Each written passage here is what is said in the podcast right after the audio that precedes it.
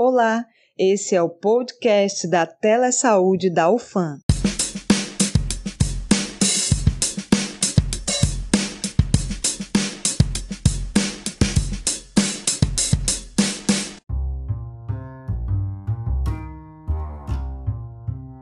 Retrospectiva 2020 Em janeiro, o casal Príncipe Harry e Meghan Markle anunciou renúncia aos cargos de membros seniores na família real inglesa. Estados Unidos atacam o Iraque e rumores de Terceira Guerra Mundial assombram as mídias. Fevereiro. Novos conflitos na Síria, premiação do Oscar e festas de carnaval. No mês de março, a cidade de Manaus confirma o primeiro caso de Covid-19. Universidades brasileiras e escolas suspendem aulas por período indeterminado. O Brasil declara estado de calamidade. Em abril, casos de coronavírus atingem a marca de 1 milhão de infectados no mundo. As lives ganham força enquanto o movimento Fica em Casa e Achate a Curva é propagado. E a estratégia de auxílio emergencial do governo federal começa a ser paga. Em maio, tivemos a troca do ministro de Saúde e polêmicas no Ministério da Justiça. O mundo já contava com mais de 7 milhões de casos de coronavírus. O Brasil era o segundo país com mais casos, atrás apenas dos Estados Unidos. Em junho, mais trocas de cadeira no Ministério Federal. E o caso de George Floyd, afro-americano estrangulado por um policial, ganha espaço dentro de protestos antirracistas pelo mundo. No mês de julho, tivemos greves dos entregadores de serviços de delivery e o presidente do Brasil testa positivo para a Covid-19 o Brasil ainda atinge a marca de mais de 100 mil mortos pela doença. Agosto. Incêndios avançam o Pantanal e há explosão em Beirute, no Líbano. Em setembro, é lançada oficialmente a nota de 200 reais. As Nações Unidas completam 75 anos e o mundo atinge a marca de 1 milhão de mortos por coronavírus desde o início da pandemia. No mês de outubro, nova onda de Covid na Europa. Protestos por nova Constituição no Chile e o feriado nacional de 12 de outubro é marcado pela cidade Aparecida de São Paulo, vazia. Em novembro, tivemos as eleições nos municípios brasileiros e nos Estados Unidos, e perdemos o craque argentino Diego Maradona. E em dezembro, vários países ao redor do mundo iniciam um protocolo de imunização contra a Covid-19. Brasil tem mais mortes por Covid em uma semana do que 63 países juntos na pandemia inteira e medidas de segurança e distanciamento são propagadas para as festas de fim de ano. Até chegarmos hoje, último dia do ano de 2020.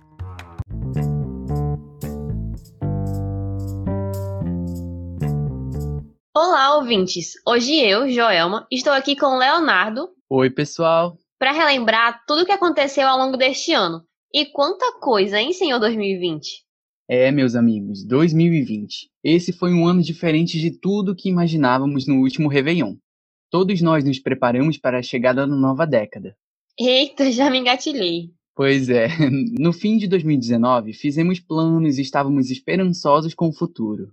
Sequer imaginávamos o cenário que vivenciaríamos durante os meses seguintes.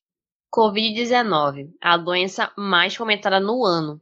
Hoje, 31 de dezembro, Faz exatamente um ano que o primeiro caso de coronavírus foi diagnosticado na China, na província de Wuhan.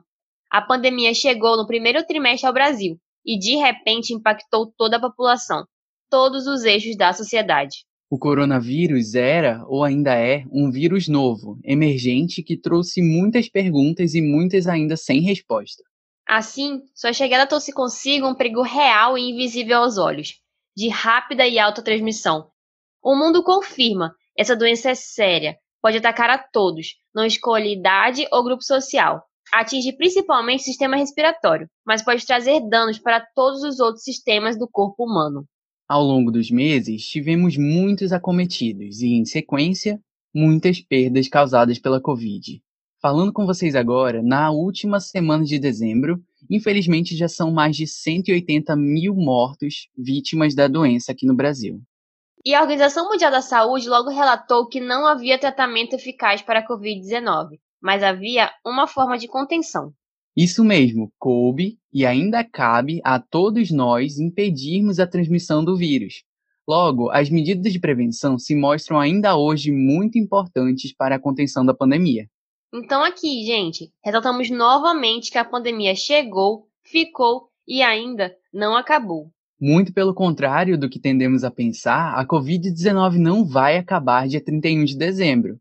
Ela não tem prazo de validade. Todos devemos acreditar que o perigo é real, tendo em vista o aumento no número de casos aqui em Manaus nessa última semana, somado à lotação de leitos de UTI disponíveis nas unidades de atendimento. O coronavírus continua aí e devemos continuar o enxergando com cautela e empregando as medidas de distanciamento social, lavagem de mãos e uso de máscara. Além dos profissionais de saúde que formam a linha de frente para o combate à pandemia, nos hospitais e postos de atendimento, desempenhando um papel essencial nesse ano, salvando muitas vidas, uma das grandes ferramentas que fazem parte da nossa defesa contra esse vírus é definitivamente a informação. E sobre esse eixo, tivemos muitas atuações que foram importantes na disseminação de informações de qualidade para o enfrentamento da pandemia. Uma delas é a Telesaúde UFAM, na verdade, Gerência Multidisciplinar de Telesaúde da Universidade Federal do Amazonas. E para falar desse trabalho, temos aqui a participação da coordenadora da Telesaúde da UFAM, Adriana Araújo. Coordenadora, é um prazer ter você aqui no podcast. Olá, pessoal. Para quem não me conhece, eu sou Adriana Araújo, a atual coordenadora da Telesaúde da UFAM. Então, a Telesaúde da UFAM é um órgão complementar vinculado à reitoria e ela foi criada em 2014. Praticamente, a telesaúde ela vem possibilitar uma redução de deslocamento, ela otimiza tempo, ela amplia a abrangência das informações e nós podemos provar em tempo agora de pandemia uma excelente ferramenta de alcance para as pessoas que estão em região mais longínqua, principalmente aqui no nosso estado do Amazonas. Desta forma, eu posso citar aqui alguns dos objetivos da telesaúde, como, por exemplo, promover a atividade de teleeducação em saúde, que nada mais é usar a tecnologia para promover capacitação, curso, atividade de educação em saúde mediada por tecnologia. E também prover condições de desenvolver ações de teleassistência, como, por exemplo, a teleconsulta, ou seja, uma consulta mediada também por tecnologia, onde nós temos aí, como eu falei no início, essa abrangência da tecnologia, ela tem um alcance é sensacional. Então nós estamos aqui em Manaus, capital, podendo fazer essa atividade de teleassistência para esse paciente que está no interior do estado do Amazonas. E um outro objetivo que eu gostaria de estar citando é facilitar ações de pesquisa e extensão para a formação e qualificação profissional na área interdisciplinar de telesaúde também. Coordenadora, e como que foi essa experiência da telesaúde nesse ano de 2020? Ah, pessoal, falar da experiência da telesaúde no ano de 2020 é de fato ter lágrima nos olhos, né? Pela vida de vocês, até porque foram o carro-chefe desse brilhante trabalho né, trabalho de excelência desenvolvido por vocês, né, alunos da Universidade Federal do Amazonas, alunos da saúde, alunos das atas, alunos da, das humanas, e nós tivemos aí a oportunidade de ver a estratégia que cada um utilizou, né, reinventando na sua maneira de trabalhar e aceitaram esse desafio.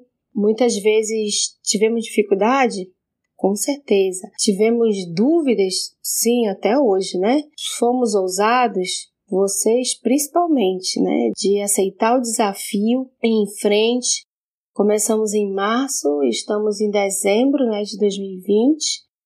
Muitos alunos passaram, é, tiveram que sair por força maior, por outros projetos, e estamos aqui né? Então, nós só temos a agradecer a disposição de vocês, todo o aprendizado mesmo que eu tenho com vocês. Queria fazer também um destaque aos residentes que fizeram essa integração, que também vieram completar todo esse trabalho da telesaúde, né? Eles desenvolveram atividades de teleconsulta, foi algo inovador para eles, puderam fazer os atendimentos na área multiprofissional, é, mediado por tecnologia, então isso é muito joia, isso é muito gratificante para a gente saber que nós demos essa abertura para que esses colegas profissionais pudessem ter essa experiência em meio à pandemia, né? Infelizmente, é, para um panorama bem triste, né?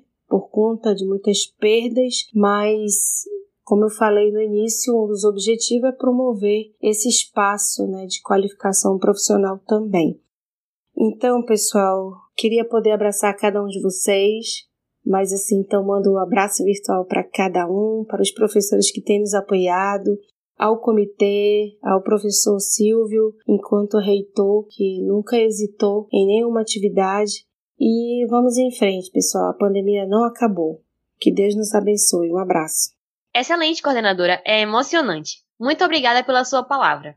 A Telesaúde UFAM também causou e causa impacto para os acadêmicos, é exemplo de mim e da Joelma. Sim, trazemos nesse episódio os primeiros coordenadores das demais estratégias da Telesaúde, que tiveram importante atuação durante os primeiros meses de pandemia. Inclusive, sejam todos bem-vindos. Bem-vindos mesmo, gente. Para dar início, a primeira modalidade surgida para consolidar o elo com a comunidade desenvolvida pela gerência foi a do Telegram, um serviço de mensagens. E para contar melhor sobre essa atividade, falamos com a Samara. Olá, meu nome é Samara, eu sou acadêmica de medicina da UFAM, no quarto período, e eu gostaria de agradecer o convite para estar aqui falando um pouquinho da minha experiência do telesaúde. Eu fui coordenadora do Telegram no período de abril até agosto, e atuamos aí no início desse projeto, da elaboração de como era feito, da escala que a gente desenvolveu para atendimentos online. E o Telegram foi uma coisa assim incrível, extremamente honroso assim para mim por ter feito parte da, do início, ter feito parte da elaboração do, dos atendimentos, da escala que a gente realizou e a gente fez mais de 190 atendimentos só nesse período de abril até julho. A gente atendia de 7 da manhã até 9 da noite. Foram muitas pessoas com vários questionamentos diferentes, muitas perguntas também parecidas, e a gente tinha um suporte multidisciplinar muito, muito efetivo, muito bom. E a gente aprendeu muito, né? A gente buscava informações confiáveis, novas, porque toda hora mudava alguma coisa, algum protocolo, e a gente tinha ali toda uma orientação. Tivemos várias capacitações, não só com médicos, fizemos capacitações online, tínhamos enfermeiros, fisioterapeutas, toda uma equipe multidisciplinar que ajudava a gente a colher informações corretas para passar para as pessoas. Então, eu sou extremamente grata por ter feito parte desse projeto, ter aprendido tanto e eu, a gente vai levar muita experiência desse ano, a gente vai levar muitos ensinamentos, a gente aprendeu mais do que pôde realmente doar, ajudar. E eu gostaria de poder ter feito muito mais, né? Mas a gente fez algo. E isso é importante, que a gente conseguiu fazer algo mesmo num ano tão difícil. Então eu fico grata e honrada por fazer parte desse projeto e desejo tudo de bom para os que continuam. Espero poder ainda ajudar muito. E é isso, muito obrigada. Que incrível, Samara! Acredito que essas orientações que vocês passaram pelo aplicativo tiveram um impacto positivo sobre muitas pessoas. Em seguida, para otimizar o tempo de resposta para perguntas corriqueiras da população, surgiu o chatbot. Oi, Dália, fala pra gente como foi trabalhar com esse programa. E aí, pessoal, sou eu, a Dália Cruz, estudante de medicina, a mesma que participa da equipe do podcast da Telesaúde também. Oh yeah! Mas quando entrei na Telesaúde, isso lá no comecinho do ano, né, março, abril, na iniciativa de fazer algo contra essa pandemia, eu era da equipe do chatbot, uma das coordenadoras para ser mais exato. Mas o que seria esse chatbot? Como ele ajudaria na telesaúde? Bem, o chatbot nada mais é do que um contato no WhatsApp que funciona como um bot, um robozinho, algo automático, que através de comandos específicos explicados ao iniciar o bot, ele tira dúvidas básicas quanto à pandemia, ao vírus e etc. Isso é, no bot tem algumas explicações objetivas para algumas dúvidas mais comuns, ajudando na estratégia com a tirada de dúvidas da população de uma maneira rápida e simples, pelo WhatsApp, um aplicativo que muitas pessoas têm acesso. Eu entrei na telesaúde para ajudar a população de alguma forma. Quando eu vi, foi sendo um dos coordenadores que isso aconteceu. E olha, ser coordenador decente de alguma área da telesaúde é bem puxado. A gente tem que fazer o trabalho que todos os outros alunos fazem muito mais, organizando tudo e pensando em novas maneiras de adaptar a estratégia na situação atual da sociedade. Porque é aquilo, né? As informações sobre esse vírus, sobre a pandemia, mudam muito rápido. O tempo todo tinha que atualizar o conteúdo do chatbot para passar é, informações de qualidade né, para as pessoas, para a população. Coordenar significava o tempo todo estar atento às novidades, toda hora. E, assim, participar disso foi muito positivo para mim. Né? Enriqueceu os meus conhecimentos, me ajudou a ter foco durante a pandemia, além de ajudar as pessoas. Mas eu já participava de muitas outras coisas também na telesaúde, por isso lá para setembro eu, eu deixei a equipe do chatbot. Eu acredito que foi em setembro. Foi bom atuar lá, mas atualmente não sou mais coordenador. Fiquei apenas no Telegram e nessa linda equipe do podcast. Muito bom, Dália. Uma coordenação é realmente complexa, mas o resultado é sempre gratificante. Agora, também tivemos o arroba telesaude underline ufan, que tomou conta das redes sociais no Instagram, Twitter, Facebook e YouTube.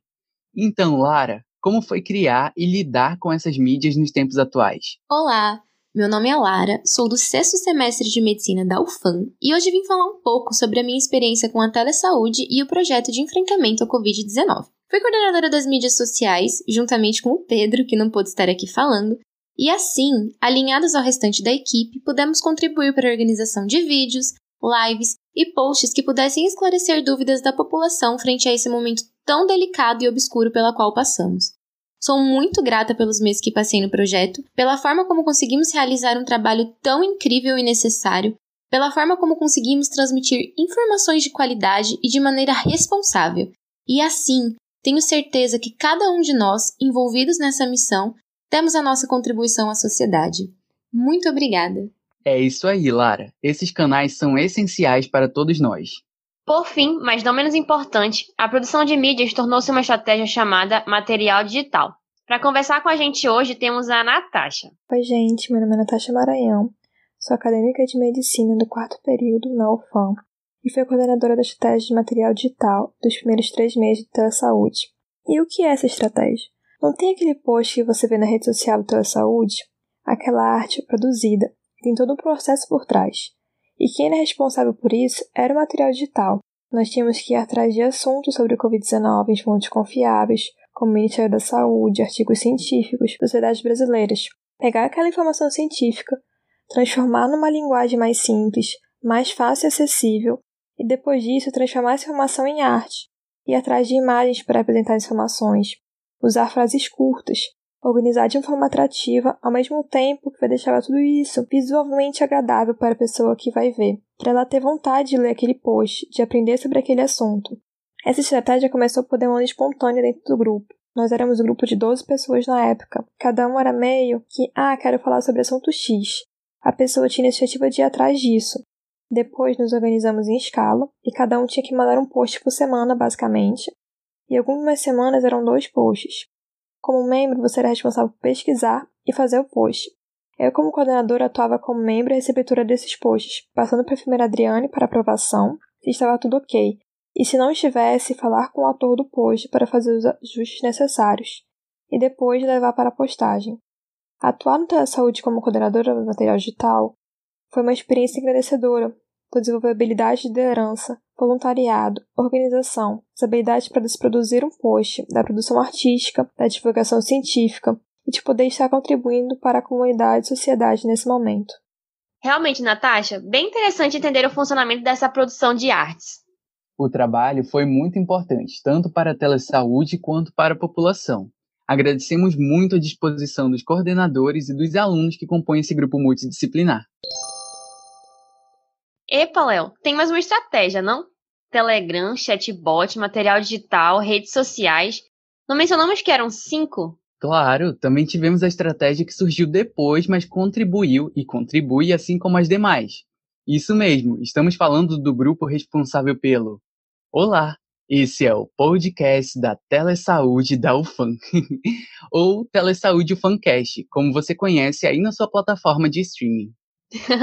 Sim, essa ideia de criarmos um podcast foi justamente continuar levando essas informações de qualidade ao público por meio de novas ferramentas digitais. O nosso eixo de atuação também é o enfrentamento da Covid-19 e a promoção de saúde, contando com episódios específicos para cada área da saúde até temas mais gerais. ou até mesmo sobre as campanhas estabelecidas pelo Ministério da Saúde. Então, o grupo começou com dois coordenadores, o Leonardo e a Paloma, e 11 alunos, incluindo eu. Mas ao longo do tempo, nossa equipe cresceu para 27 alunos no total. E hoje, contamos com um núcleo de coordenação especializada em quatro diretorias, cada uma com seu diretor. Sendo assim, nós temos eu, Joelma Torres, na edição. Eu, Leonardo Carvalho, na diretoria de gestão de pessoas. Tiago Batalha, comunicação. Gabriela Scarani, produção científica.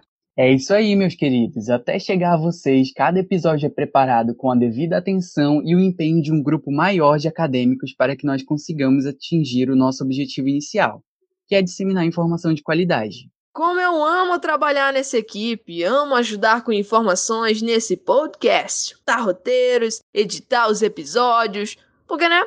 Eu faço parte da equipe da edição junto com a patroa Joelma. Ah, te adoro, Jojo, adoro vocês também. Outros patrões das diretorias mas eu vou puxar mais o saco da João por motivos óbvios. É, e, claro, adoro vocês também, queridos ouvintes. Ou de que sim, nossa equipe dá o melhor de si para todos vocês. Antes de chamarmos novamente a Dália para a despedida oficial do último episódio do ano, a equipe do podcast deseja a todos os nossos ouvintes, seus amigos e familiares um feliz 2021. Agora é a hora de receber o ano novo com esperança no coração e abraçar o futuro com muito otimismo. Vamos fazer dessa virada de ano uma renovação de sentimentos positivos e o renascimento de sonhos deixados de lado. 2020 está de exemplo que dificilmente conseguimos adivinhar o que cada ano nos aguarda, mas que 2021 seja de muita prosperidade e que o normal se instale novamente em nossas vidas. Isso mesmo, e que essa nova década seja um período constante de transformação, que nos ajude a refletir sobre o que realmente importa na vida. Então se cuidem, mantenham-se atentos a todas as medidas de prevenção à Covid-19 e um feliz ano novo. Feliz ano novo e até o próximo episódio. Tchau. Então chegamos ao fim de mais um episódio. Porém, o encerramento de hoje será um pouco diferente. Gostaríamos de agradecer a todos que acompanharam nosso trabalho nesse ano. Agradecer a todos que ajudaram a fazer os episódios. Agradecer a nossa coordenadora, a enfermeira Adriane, por nos apoiar nisso e permitir que nosso amado Fancast fosse possível. Então, muito obrigado, queridos ouvintes. Nós, da equipe do podcast, desejamos a todos um próspero ano novo que 2021 nos traga mais alegrias. E vejo vocês no próximo episódio. Até breve!